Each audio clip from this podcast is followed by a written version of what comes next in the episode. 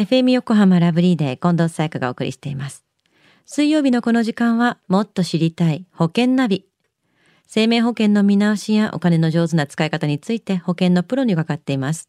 保険見直し相談、保険ナビのアドバイザー、中亀照久さんです。今週もよろしくお願いします。はい、よろしくお願いいたします。保険ナビ、先週のテーマは30代の保険についてでしたね。はい、そうでしたよね。まあ、働き盛りは、まあ、自分の健康管理をしっかりとしつつ、何かあった時に残された家族のことをですね、まあ、念頭に置いた、こう、保険選びをしてくださいと。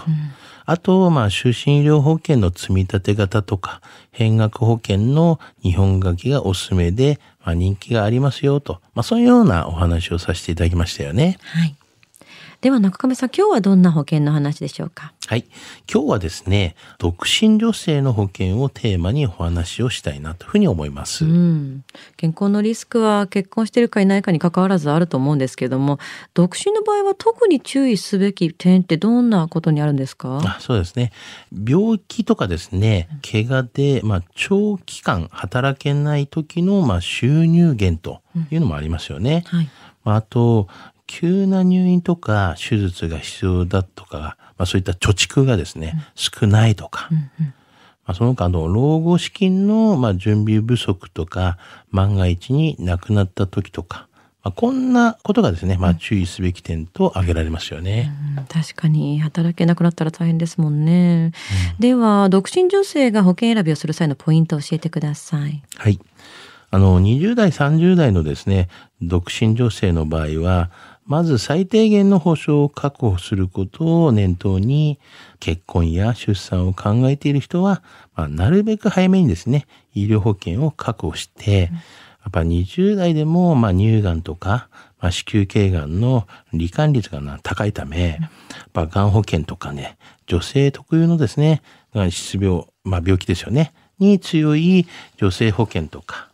あとはそういったね、保証をまあ検討するのもおすすめですよね。うんまあ、余裕があれば、まあ、少額のまあ死亡保障とか、あ老後の資産形成が期待できる、まあ、就寝保険もね、お勧めいたしますよね。うん、なるほどでは40代の女性はどうですか？はい。まあ、40代はですね、まず女性向けのがん保険とか、医療保険を備えて、働けなくなった時の、まあ、収入源に備える就業不能保険もね、確保された方がいいですよね。うんまあ、死亡保障は、まあ、老後の、まあ、資産形成にもつながるような、まあ、貯蓄性や、まあ、運用性のある、まあ、就寝保険や、まあ、変額保険などを活用するのがおすすめですが、まあ、十分な貯蓄がね、あったり、まあ、万が一のことがあっても、まあ、経済的に、まあ、困窮する、まあ、家族がいない場合は、はいまあ、最低限の保障でいいんではないかなというふうには思いますよね。なるほどねじゃあ続いては50代の女性はいかがですか？はい。あの、50代、まあ、以降はですね、はい。まあ、女性特有の病気に、まあ、罹患するリスクが目立たなくなる一方、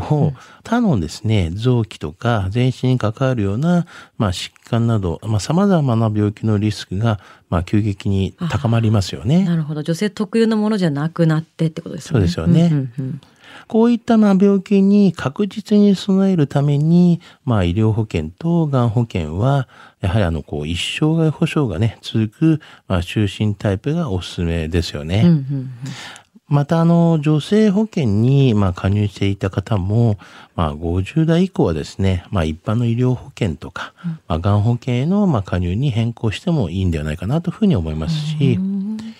あとは、まあ就寝保険などを活用すれば、まあ、保証と同時に、まあ、老後のね、こう、資産形成にも可能になりますよね。うんなるほどやっぱ全然変わってくるんですねそうですよね。じゃあ最後に60代の女性伺ってもいいですか？はい。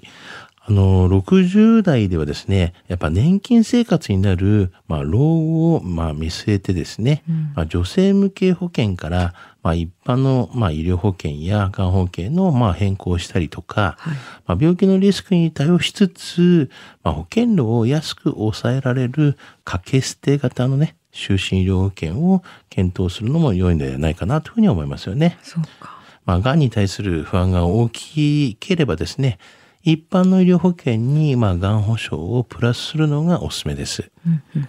まあ、死亡保険は自分のね、まあ、葬式代程度を賄うようなですね、まあ、最低限のものでいいんではないかなというふうには思いますよね。そうですね残さなきゃっていう人がいるわけじゃなかったらそこにねお金をつぎ込む必要はないってことでしょね。そううですよね。はい。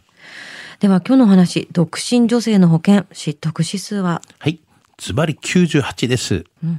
独身女性がね、あの、働き盛りから老後までのことを考えてみると、やはりあの、死亡保障より、まあ、収入保障や、積み立てのね、個人年金、またはあの、若い時からの、まあ、老後までの、まあ、保障、プラス貯蓄の考え方になりますよね。長期分散投資としてのですね、変額保険と、あとは収入保険のこのハイブリッドっていうのがですね、まあ死亡保障もあり、働き盛りの保障もあり、老後の資金になるので、まあこの二つの抱き合わせをですね、まあお勧めいたしますよね。うんまた、まあ以前にもですね、放送でお伝えしましたけれども、まあ終身医療保険もね、それに加えていただいたら、あの、なおさら良いプランになるんではないかなというふうには思いますよね。本当にその時々で必要なものって変わってくるとはいえちゃんとそれに当てはまるようなものもあるってことですから、ね、そうですよね。安心ではありますよいね。うん今日の保険の話を聞いて興味を持った方、まずは中亀さんに相談してみてはいかがでしょうか。詳しくは FM 横浜ラジオショッピング保険ナビ保険見直し相談に資料請求していただくか、直接株式会社中亀にお問い合わせください。無料で相談に乗っていただけます。インターネットで中亀と検索してください。資料などのお問い合わせは FM 横浜ラジオショッピングのウェブサイトや電話番号045-224-1230 045-224-1230までどうぞ。そして保険ナビは iTunes のポッドキャストでも聞くことができます。保険ナビで検索してください。もっと知りたい保険ナビ。